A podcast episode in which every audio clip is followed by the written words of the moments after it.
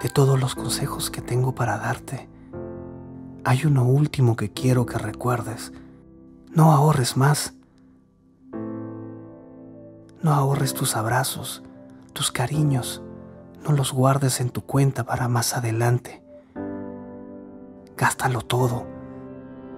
Gástalo hoy, como si hubiese una oferta, con las personas que quieres, cuando más lo necesitan y cuando no. Gasta todos tus besos, te quiero, cada segundo que tienes, inviértelo en cosas más importantes y comparte tus ganancias.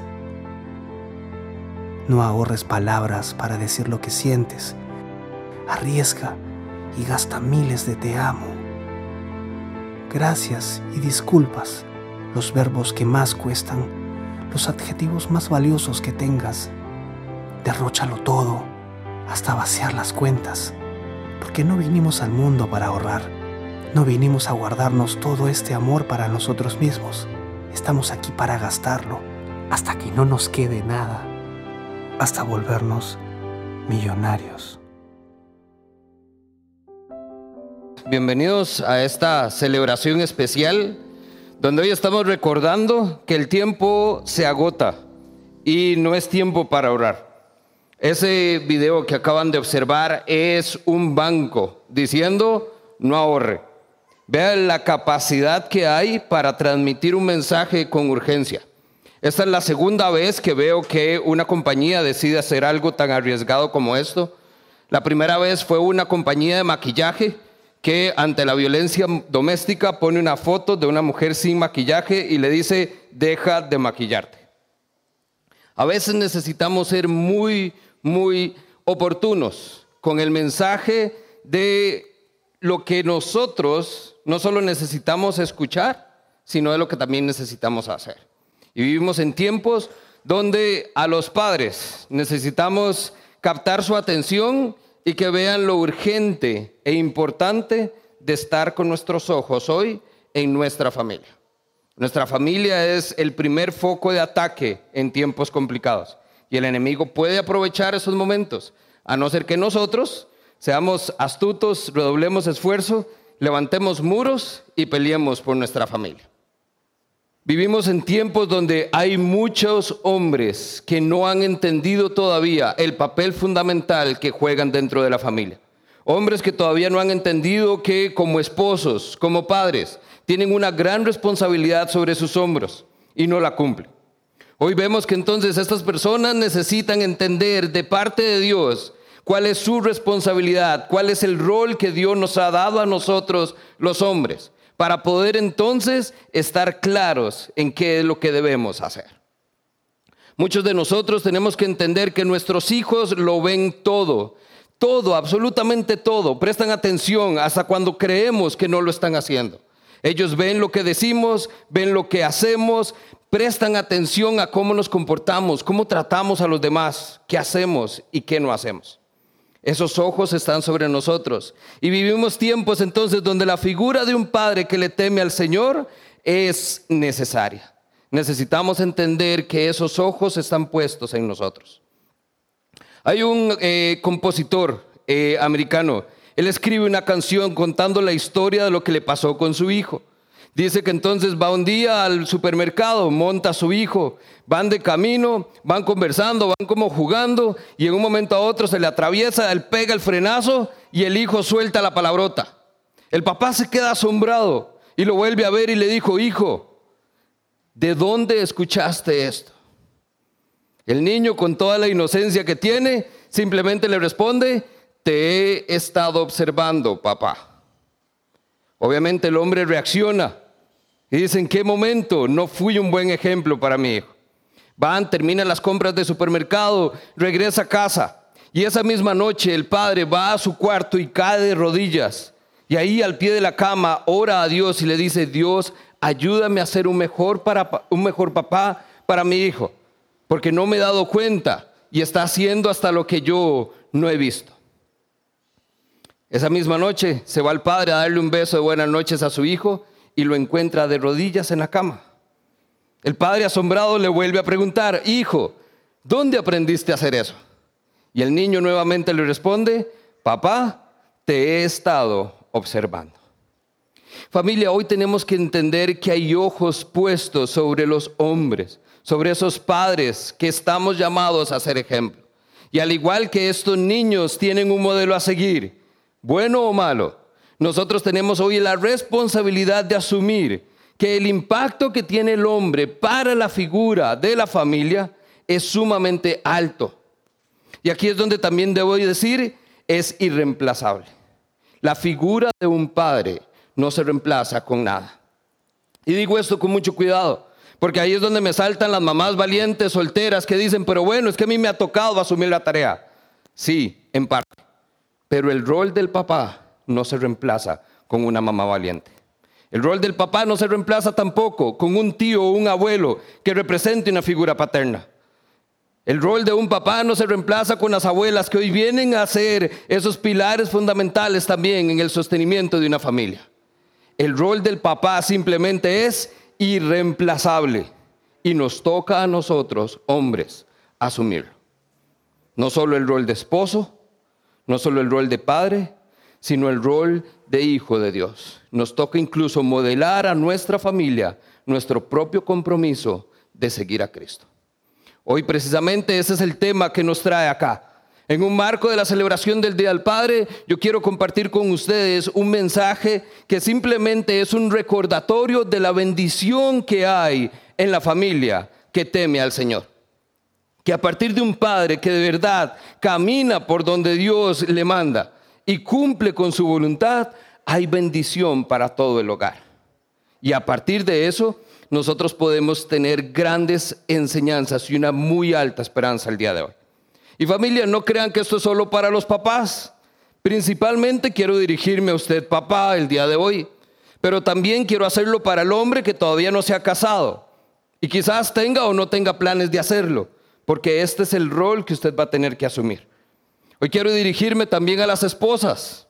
Porque entonces esto es lo que usted puede demandar de su esposo porque es su responsabilidad delante de Dios cumplirlo.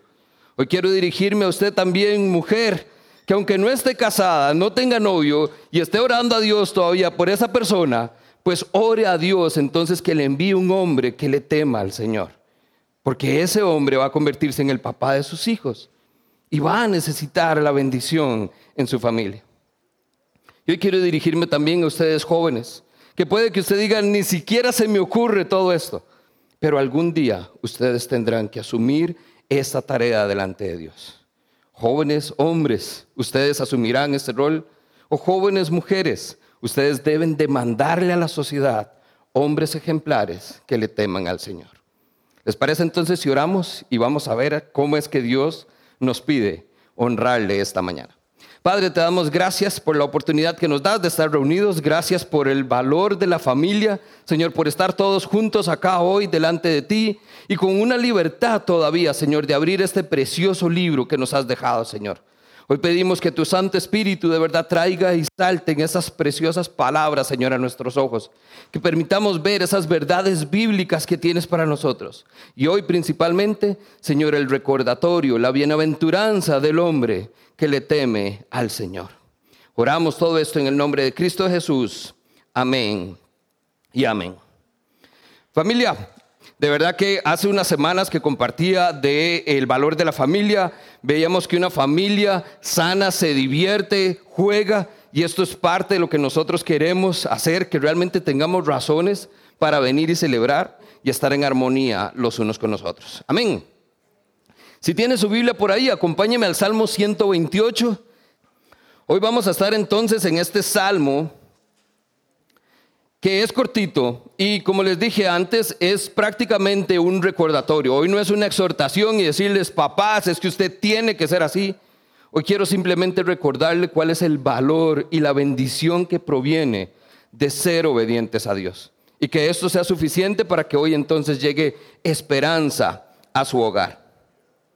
Mientras terminamos de acomodarnos, el Salmo 128 eh, vamos a encontrar un anhelo prácticamente del corazón de todos nosotros, y no solo de hombres. Yo creo que es el corazón de cualquier creyente, una vida de obediencia.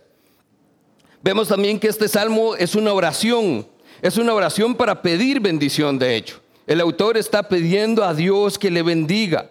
Y de hecho vemos que esta bendición es perfectamente un deseo prácticamente de nuestro corazón hoy. Algo que muchos anhelamos y deseamos tener. Y lo podemos pedir y el Señor nos puede escuchar. Y por último, en términos de contexto, este es un salmo que se llama de ascensión. Es un salmo gradual. Y es gradual porque dice que es el que usaban los peregrinos cuando iban a Jerusalén. Y en familia lo iban cantando. Estas peregrinaciones eran al menos tres veces al año por las fiestas judías. Y en esas tres ocasiones, imagínense qué lindo ir la familia completa cantando, orando, pidiendo a Dios que les bendiga. Salmo 128, acompáñeme familia. Comienza diciendo, dichosos todos los que le temen al Señor, los que van por sus caminos. Lo que ganes con tus manos, de eso comerás. Gozarás de dicha y de prosperidad. En el seno de tu hogar tu esposa será como una vid llena de uvas. Alrededor de tu mesa tus hijos serán como vástagos de olivo. Tales son las bendiciones de los que le temen al Señor. Y aquí está nuestra frase clave el día de hoy. Que el Señor te bendiga desde Sión y vea la prosperidad de Jerusalén todos los días de tu vida. Que vivas para ver a los hijos de tus hijos y que haya paz en Israel. Vamos a ir verso a verso. Hoy vamos a hacer de estos ejercicios que me encanta, donde en cada verso, entre líneas, podemos encontrar enseñanzas valiosísimas eh, el día de hoy. Lo primero que vemos es que el autor comienza diciendo, dichosos. Qué felices son aquellos, bienaventurados, dicen otras versiones, todos los que le temen al Señor. Y aquí es donde hacemos una pausa, porque el temor de Dios es uno de esos conceptos que muy fácilmente creemos entender, pero a la hora de la hora, cuando hay que demostrarlo, no estamos claros y no lo estamos cumpliendo. La famosa pregunta que todos hacen es, ¿quieres ser feliz? ¿Cómo hacemos para ser felices? ¿Cómo encontramos la verdadera felicidad? Y el salmo de hoy nos comienza diciendo, en el temor del Señor. Qué dichosos, qué felices son aquellos que le temen al Señor. Y ahí estamos nosotros, muchas veces preguntándonos, lamentándonos de lo que no tenemos, viendo nuestra propia infelicidad y siendo incluso hasta arrogantes, viendo nuestra vida como miserable, porque estamos comparándonos con lo que otros tienen, con lo que otros viven y reclamando a Dios que por qué no podemos tener. Inconformes totalmente. Y la verdadera felicidad no está en lo que tenemos, dice el Salmo, está en el temor a Dios. Ahora, ¿qué es el temor al Señor entonces? Ahí es donde a muchos nos viene el principio de la sabiduría, es el temor al Señor. Queremos ser sabios, queremos que nos vaya bien, queremos hacer las cosas como se debe.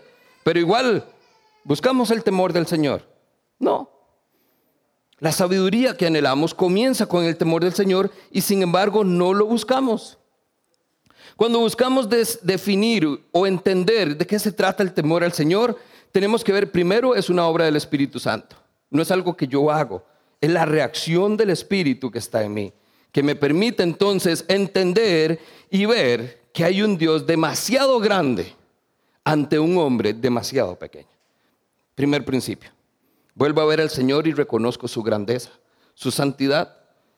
Veo a Dios que es justo y que es santo. Y eso me permite entonces verle con reverencia, verle con respeto. Es mi Padre, sí, me ama, me adoptó como su hijo, pero todavía hay un poco de separación entre nosotros. ¿Por qué? Porque Él es santo y justo. Nosotros fuimos justificados y estamos siendo santificados. Pero el pecado todavía no se para. Pero llegará el día en que realmente disfrutemos de la gloria de nuestro Dios en su presencia eterna, disfrutando de estar con Él. Pero mientras tanto, siempre alzamos nuestra mirada a un Dios que es demasiado grande. El detalle es este. Si tengo y entiendo que es ese Dios grande que me ama como Padre, que me ha adoptado, que quiere lo mejor para mí, que las escrituras dicen, si un padre terrenal no está dispuesto a dar cosas a sus hijos, ¿cuánto más no nos va a dar el Padre Celestial? Si entendemos ese nivel de amor inagotable, sacrificial, ¿por qué tendríamos que temerle? ¿Por qué entonces nos vamos al otro extremo y tenemos miedo a Dios? Este Dios no hay que temerle. Este Dios quiere lo mejor para mí. ¿Qué es lo que me dice entonces? Hay ausencia de confianza. El temor de Dios se basa en la relación íntima y personal que genera un nivel de confianza inexplicable. Y por eso entonces yo no le tengo miedo a Dios, tengo temor de Dios ante su presencia, ante su majestad. Soy reverente cuando estoy en su presencia, pero jamás le tengo miedo. Ni tengo miedo de lo que dice que va a hacer a aquellos que no son sus hijos, aquellos que no cumplen con la justicia, aquellos que no están siendo justificados delante de Él. Eso no me genera miedo, eso me genera confianza, porque sé de qué lado estoy, sé quién me espera. Dice el Salmo 33, 18, pero el Señor vela por los que le temen, por aquellos que confían en su amor inagotable. Y aquí es donde se trata el último principio. El temor a Dios se basa en el amor. Yo le temo a Dios porque me ama de una manera sacrificial. ¿Qué tanto? Lo suficiente como para sacrificar a su propio hijo por mí. Ese es el nivel de amor inagotable que Dios tiene para mí. Luego, inmediatamente, vemos que entonces dice que los que le temen al Señor van por sus caminos. La pregunta que yo le haría hoy es, ¿anda usted por los caminos del Señor? Y ahí es donde muchas veces viene Él, a veces, no siempre.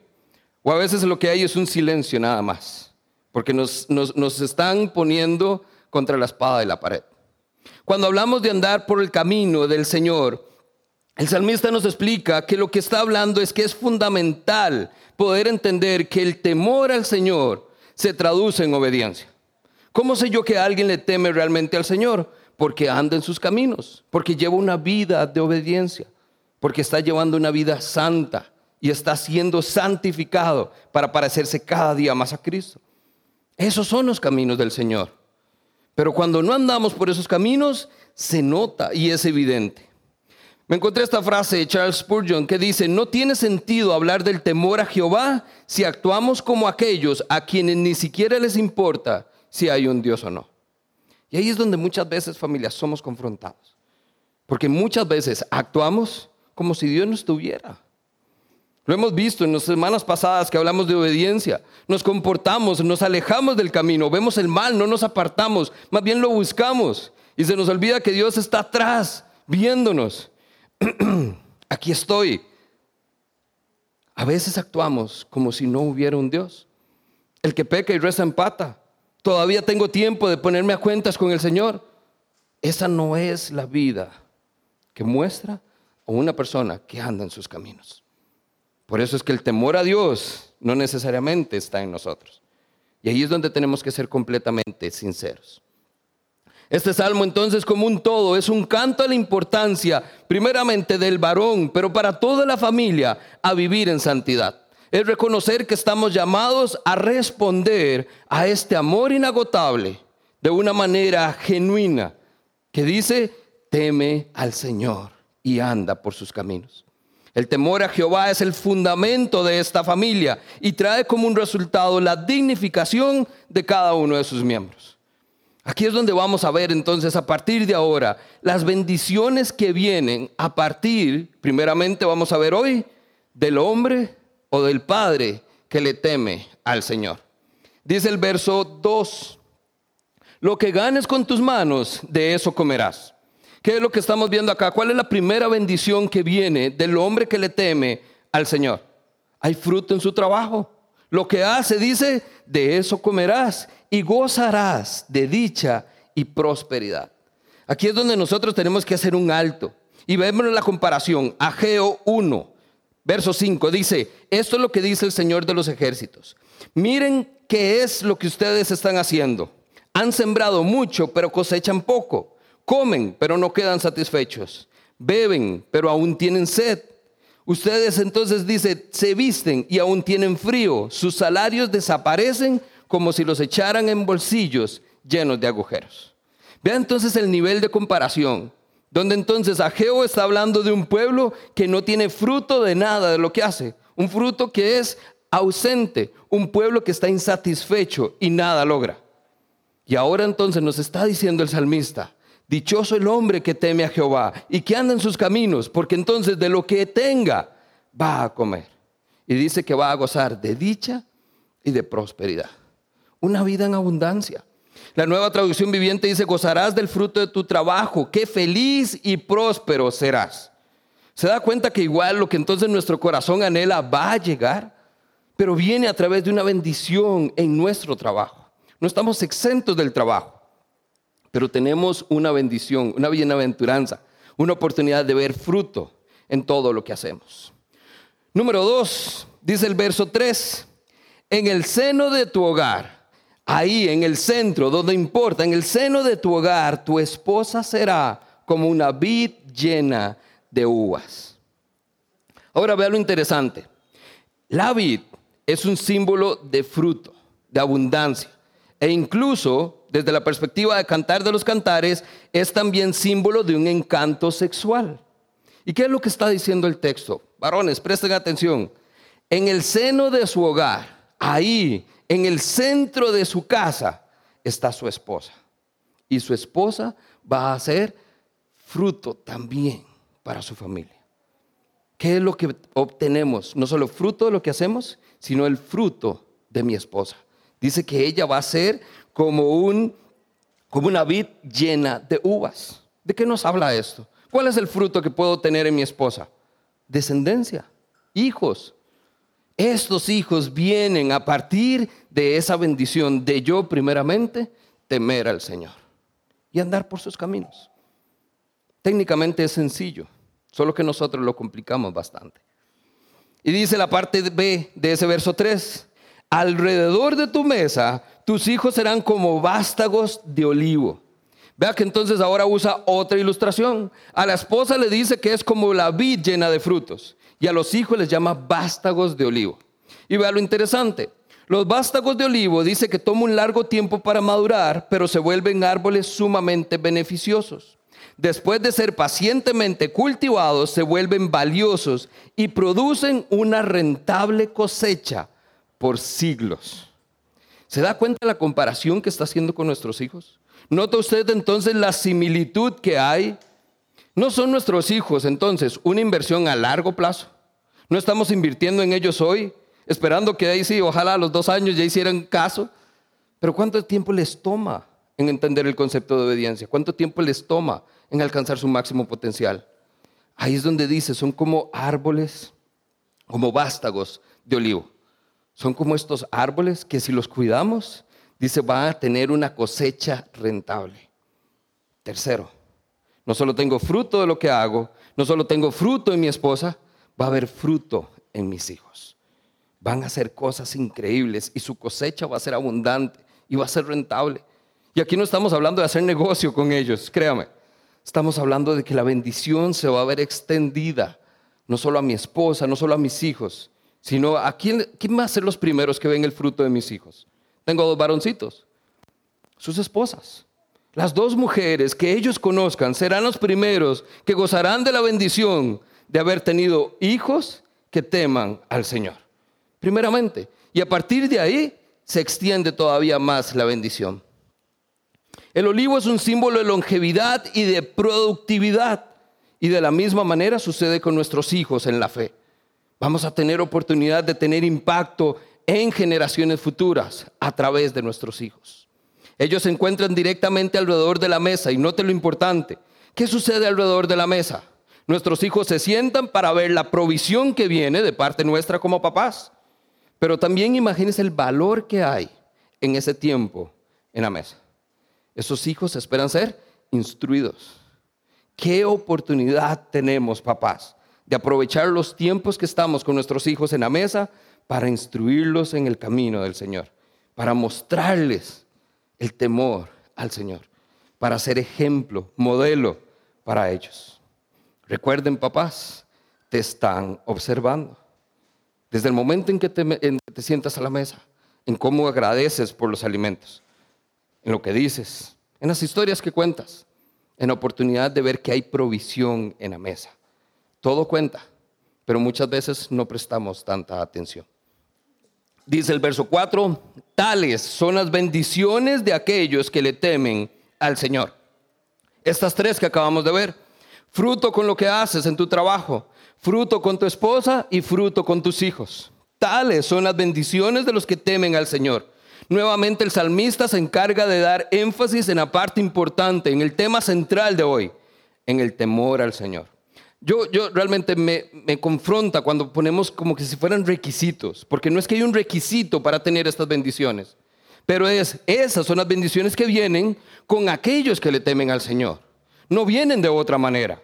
No podemos entonces vivir una vida de desobediencia y nada más llegar y pedirle a Dios porque no bendices a mi familia. Porque es que estoy trabaja y trabaja y trabaja y pareciera que mi fruto no se da. Porque parezco de esos que son entonces el asalariado que se mete el dinero a los bolsillos y parece que tengan huecos. Yo no puedo esperar, no hay requisito. Pero esto dice, viene en condición de obediencia. Viene a partir de un hombre que le teme al Señor y anda en sus caminos. Lo más interesante es que esas bendiciones vienen utilizando dos símbolos, la vid y el olivo símbolos bíblicos que nos hablan de lujo, de, em, de disfrute, de oportunidad de ver la bendición de Dios sobre nuestra vida. ¿Por qué? Note usted, un vinito con unas eh, aceitunas. Eso no es comida esencial, ¿cierto? Pero qué rico de vez en cuando cuando entonces usted disfruta de una comida un poco más lujosa. ¿Qué es lo que nos está hablando? Ese es el gustito que nos podemos dar en la vida. No está hablando que entonces esta es la manera de vivir. Usted va a tener una vida que además le va a permitir gozar de estas riquezas. Y ojo, estas riquezas del olivo y la vid están asociadas todavía más. Es una metáfora que se usa en todo el Antiguo Testamento en cuanto al pueblo de Israel. Si la mayor bendición para Israel está descrita en términos de una tierra con eh, vides y con olivos abundantes, cuán mayor será la bendición del hombre cuando su hogar está siendo descrito de la misma manera. ¿Se da cuenta de lo que estamos viendo acá? Así como en el Antiguo Testamento hemos visto que entonces estas grandes tierras donde abunda esto y provee riqueza al pueblo de Israel, es lo que el salmista está diciendo, es la riqueza abundante que usted tiene en su hogar. En una esposa que va a dar fruto como una vid llena de uvas y en unos hijos que van a dar fruto como vástagos de olivo. Ese es el nivel de comparación con la riqueza que encontramos en nuestra familia. Y aquí muchos hombres hoy desperdiciando esto, restándole valor. Y ni siquiera muchos cumpliendo con el rol fundamental al que han sido llamados. Aquí es donde vemos el efecto que tiene. Por eso les digo, con todo respeto, es no se reemplaza la figura del hombre. Esta labor que Dios ha puesto sobre sus manos es fundamental y nos corresponde a nosotros el hacerlo. Ahora la pregunta del millón. Les dije que hoy quería nada más hacerles un recordatorio, las bendiciones que hay en la vida del Señor, pero llevémoslo a la práctica. ¿Cómo? ¿Cómo puedo vivir hoy como un hombre que le teme al Señor y anda por su camino. Y eso sería toda una enseñanza en sí misma. Pero permítame entonces darle tres elementos, tres proverbios que nos pueden ayudar a entender cómo debemos vivir bajo el temor de Dios. Tres oportunidades, y esto no es una lista exclusiva ni exhaustiva, no se limita a esto, es más, yo creo que podríamos hacer una lista enorme, pero lo que quiero es nada más que usted entienda el contexto de una vida de obediencia, una vida que le teme al Señor. Proverbio 8, verso 13, dice, quien teme al Señor aborrece lo malo. Yo aborrezco el orgullo y la arrogancia, la mala conducta y el lenguaje perverso. Primer principio de un hombre que le teme al Señor. Aborrezca lo malo. Pero ahí estamos nosotros, muchas veces buscándolo, muchas veces enfrentándonos a Él. Familia, seamos sinceros, nos gusta jugar con fuego. Sabemos lo que está mal, pero ahí andamos jugando de gallitos, ¿verdad? Especialmente hombres, con ese orgullo que tenemos. Yo puedo, yo sé cuándo detenerme, yo sé controlarme. Eso es absurdo, no tenemos control de nada. Nosotros tenemos, dice, que aborrecer lo malo. Aléjese de él, apártese. Pablo le dijo a Timoteo, huya de sus pasiones juveniles.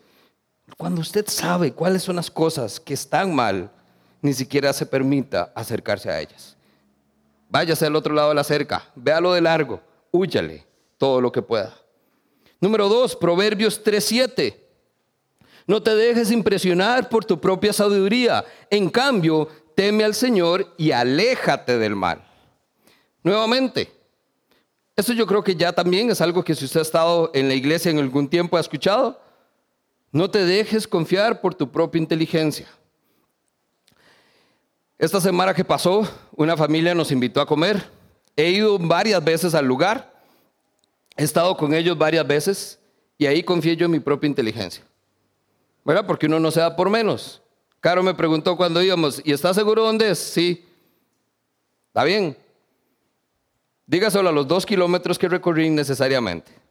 Tuve que girar en U y venía de vuelta. Me dice, Caro, ¿por qué se está volviendo? No es que estoy buscando una ruta más cerca. Mentira. Simplemente estoy perdido. ¿Por qué? Porque confié en mi propia inteligencia. Sabiendo que pude haber puesto el Waze y haber llegado 10 minutos antes. Simplemente me di la oportunidad de confiar en lo que yo creía. Ya yo he ido, ya yo conozco, ya, ya yo sé cómo es.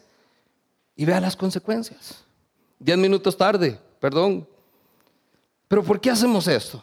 porque confiamos en nuestra propia inteligencia. Y dice el proverbio, en cambio, tema al Señor y aléjese del mal. Aquí es entonces donde yo les doy un ejemplo práctico de día a día, pero aquí lo vemos precisamente, aléjese del mal. Ponga esto en el contexto que corresponde. No confíe en que usted va a poder eh, resistir la tentación. No crea que usted no le va a afectar el estar en una situación determinada. Las adicciones, los problemas, el abuso del dinero, la irresponsabilidad financiera, todo este montón de cosas que giran alrededor del hogar, aléjese de ellas. Dice, no confía en que usted puede hacerlo. Tema al Señor y aléjese del mal. Y número tres, Proverbios 9:10, el temor del Señor es la base de la sabiduría. Conocer al santo da por resultado el buen juicio. Esa es la parte que usted y yo conocemos. El temor del Señor es el principio de la sabiduría. Genial. Pero vea, el conocer al santo es el que da por resultado ese buen juicio. La pregunta entonces que tenemos que hacernos es, ¿conoce usted a Dios realmente? ¿Tiene una relación íntima y personal con Dios? Lo suficiente para decir, le conozco. Eso es lo que da el resultado de un buen juicio. Pero si no nos damos la oportunidad de conocer a Dios, no podemos temerle, no podemos andar en sus caminos.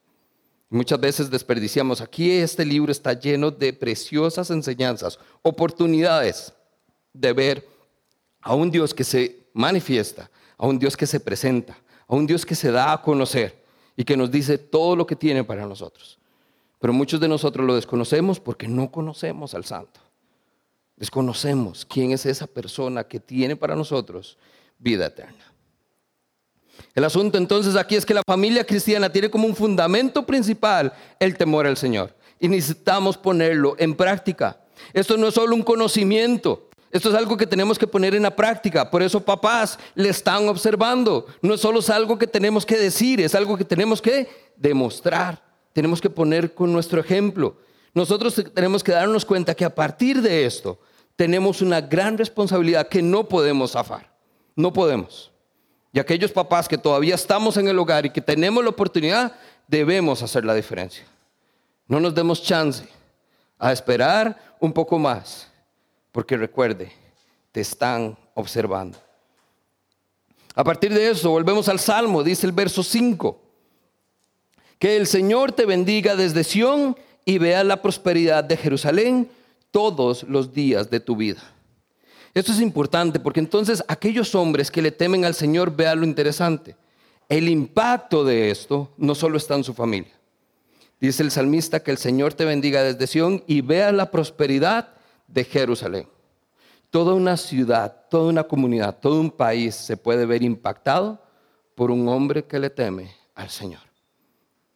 Póngase a ver esto en contexto.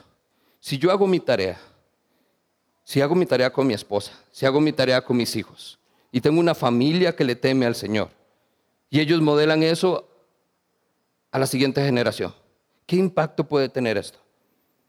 Y no solo, no solo estoy siendo yo, es en mi familia, en mi vecindario, en los compañeros del colegio, de la escuela, en la universidad, en Grecia, en nuestro país. Ahorita que estamos en un marco, vea todo lo que está pasando y los chorizos que siguen saliendo millonarios.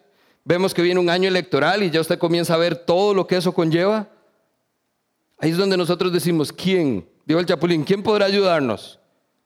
Hombres que le teman al Señor y estén dispuestos a modelar a su familia los caminos del Señor. Esa es nuestra única esperanza hoy, familia. Y si la iglesia no hace la tarea, no hay quien. Hogares fuertes y felices hacen el bien para toda una ciudad completa. Y la fortaleza de cualquier ciudad yace en la familia. Por eso hablábamos hace unas semanas, pelee por su familia, levante muros. Con una mano construimos, con otra mano peleamos. Porque estamos en tiempos difíciles y complicados y estamos llamados a hacer la tarea. Además de ser guía para la familia, los padres tienen la tarea de guiar a sus familias en amor mutuo, respeto al prójimo. Todo lo que es fundamental para la vida del creyente se enseña en el hogar. Y Dios ha designado a hombres para que sean responsables de sus hogares y ejemplo para todas las naciones. ¿Se da cuenta entonces nuevamente por qué es que el papel del hombre es tan indispensable? Porque es tan importante. Génesis 18 y 19 dice, porque lo he elegido para que dirija a sus hijos y a su casa, en pos de él, para guardar el camino del Señor, haciendo lo que es recto y justo, de modo que el Señor le haga cumplir a Abraham todo lo que ha prometido a él. A lo largo de la historia bíblica encontramos hombres a los cuales Dios ha llamado específicamente para cumplir roles esenciales en la familia y familias que marcan la diferencia en las naciones. Y eso somos nosotros, familia. Y termina el texto, con esto concluimos. Dice, verso 6, que vivas para ver a los hijos de tus hijos y que haya paz en todo Israel. ¿Se da cuenta del alcance de esto? Un hombre que le teme al Señor y que anda por sus caminos, va a haber fruto en su trabajo, va a haber fruto en su esposa, va a haber fruto en sus hijos y va a tener vida suficiente para verlo en los hijos y en los hijos de sus hijos. Qué lindo imaginarme entonces el impacto de Daniel y Gabriel cuando tengan sus propias familias y esos pequeñitos de ellos vengan y puede que sea el orgullo, pero qué lindo poder escuchar que eso es gracias al ejemplo que les dimos en nuestro hogar. Hoy tenemos la oportunidad de hacerlo y muchas veces lo desperdiciamos. Vivimos tiempos entonces donde la figura paternal es importante y muchas de las crisis que hay en la sociedad son productos de una familia que tiene un padre ausente. Vea las adicciones, gente que termina en la cárcel, familias destruidas, gente que entonces no sabe lidiar con las situaciones con que el mundo nos pone a enfrentar. Todo eso estadísticamente coincide con un factor particular. Papá no estuvo en casa. Y si estuvo, estuvo ausente. No estoy echándole la culpa a los papás. Nuevamente estoy haciendo el recordatorio de la importancia de tener padres que le teman al Señor. El salmista termina con una declaración de felicidad, de confianza, que haya paz en todo Israel. El salmista entiende que hay un pueblo que teme al Señor y esta bendición es evidencia de padres que le temen al Señor. Todo empieza con un padre que le teme al Señor y de ahí se desencadena una serie de bendiciones, de bienaventuranzas que vienen a la familia, producto de una decisión personal. Por eso les digo, este mensaje es para todos. Pero papás, hoy yo creo que tenemos tarea por hacer. Termino con esto. Deuteronomio, capítulo 10, verso 12. Y ahora Israel, ¿qué requiere el Señor de ti? Solo requiere que le temas al Señor tu Dios, que vivas de la manera que le agradas que lo ames, le sirvas de todo corazón y con toda tu alma. Ponga su nombre ahí, papá. Me dirijo a ustedes específicamente en este momento. ¿Qué requiere de usted su nombre? Que le tema al Señor, que viva de la manera en que le agrada, que lo ame y que le sirva con todo su corazón y con toda su alma. Esto es lo que nuestros hijos necesitan hoy. Esto es lo que las familias necesitan hoy. Hombres que le temen al Señor. Amén. Señor, te damos gracias hoy por la bendición, Señor, de todavía contar con padres valientes dispuestos a hacer la diferencia. Padre, hoy pedimos una bendición especial, así como lo vemos, Señor, en este salmo, que estas bienaventuranzas vienen con solo llevar una vida de obediencia, Señor. Hoy pedimos que bendigas de verdad a todo hombre hoy acá que está dispuesto a hacer la diferencia en su familia, a todo papá que está dispuesto a ser un padre que le teme al Señor a que esté modelando y viendo a sus hijos con toda la atención, sabiendo que sus ojos están sobre ellos. Padre, hoy queremos bendecir también a todas las familias que se verán bendecidas a partir de esa decisión que estos caballeros tomen. Señor, y oramos por aquellos que todavía no están casados y no tienen familia, pero que les provea, Señor, esos hombres valientes que le teman al Señor y hagan diferencia en la familia completa. Oramos por todos ustedes, papás, y los bendecimos en el nombre de Cristo Jesús. Y la iglesia dice, amén y amén.